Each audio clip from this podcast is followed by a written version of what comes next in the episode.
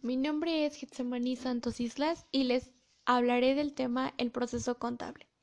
Este se inicia con el registro de operaciones donde los administradores llevan a cabo un sinnúmero de transacciones, tales como compras, ventas, cobros, pagos, etc. Se entiende por registro a la acción de anotar las operaciones de una empresa en los libros y auxiliares correspondientes. Para ello se requiere que se informe al Departamento de Contabilidad de las transacciones realizadas. Posteriormente, el registro de un asiento contable es cada una de las operaciones realizadas por la empresa, que se compone de cinco pasos, los cuales son realizar la transacción, informar al Departamento de Contabilidad por medio de un documento, registrar la operación en el libro diario, pasar el asiento contable al libro mayor, Realizar el registro en auxiliares de mayor. Es muy importante registrar adecuadamente cada transacción, ya que cualquier error u omisión en el registro de las operaciones afecta a los estados financieros, los cuales son el producto final de la contabilidad. La gran mayoría de las empresas realizan de manera manual o utilizando computadoras el registro contable, que es la anotación donde se hacen los libros de contabilidad respecto a las operaciones de las empresas. Los pasos para el registro y la elaboración de reportes no se alteran. El segundo tema es la partida doble, la cual es una ecuación contable que es la base de la contabilidad, ya que todas las transacciones financieras que se efectúan en las empresas, independientemente de lo sencillo o complicado que éstas puedan ser, y se divide la fórmula en activo igual pasivo más capital contable. La partida doble se basa en que toda operación realizada tiene una causa y efecto en los elementos de la fórmula. Existen reglas de la partida doble, en la cual el registro de cada operación aumenta o disminuye por lo menos dos elementos de la ecuación contable, y estas sirven de guía para analizar las distintas transacciones y facilitar el registro contable. Las reglas de la partida doble son nueve y se refieren al impacto que producen los activos, pasivos y capital contable.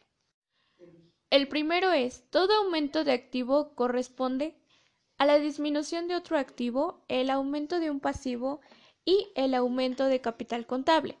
La segunda es, a toda disminución de pasivo corresponde un aumento de otro pasivo, la disminución de un, de un activo o el aumento de capital contable. Finalmente, a toda disminución de una partida de capital contable corresponde un aumento de otra partida de capital contable, una disminución de activo y o un aumento de pasivo.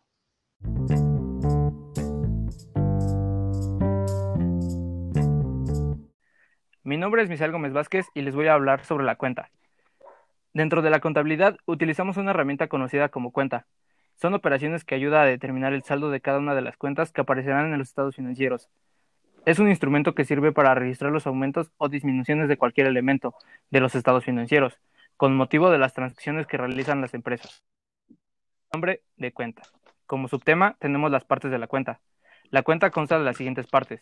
Nombre, debe y haber. Cabe mencionar que la cuenta en la parte superior lleva el nombre. Por parte del lado izquierdo lleva el nombre de debe y por parte del lado derecho lleva el nombre de haber. Y esta en medio lleva una línea que la separa de una de otra. Gráficamente la cuenta se representa con la letra T, por lo que recibe el nombre de cuenta T o esquema mayor. Tenemos el saldo de las cuentas.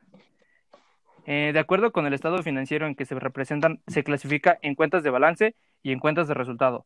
Podemos decir que la cuenta de activo tiene saldo de naturaleza deudora, en cambio la cuenta de pasivo y el capital contable tiene el saldo de naturaleza acreedora.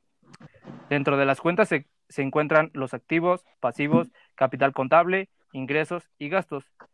Por otra parte, tenemos el saldo, que el activo le corresponde deudor, el pasivo acreedor, capital contable acreedor, ingresos acreedor y los gastos tiene un saldo deudor.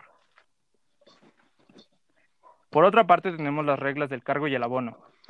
En las cuentas los cargos se anotan del lado izquierdo y los abonos del derecho. Los aumentos se cargan y las disminuciones se acreditan. Para que la ecuación contable permanezca en equilibrio, se debe de aplicar el registro por partida doble, por lo cual cada asiento contable consta de un cargo y un abono.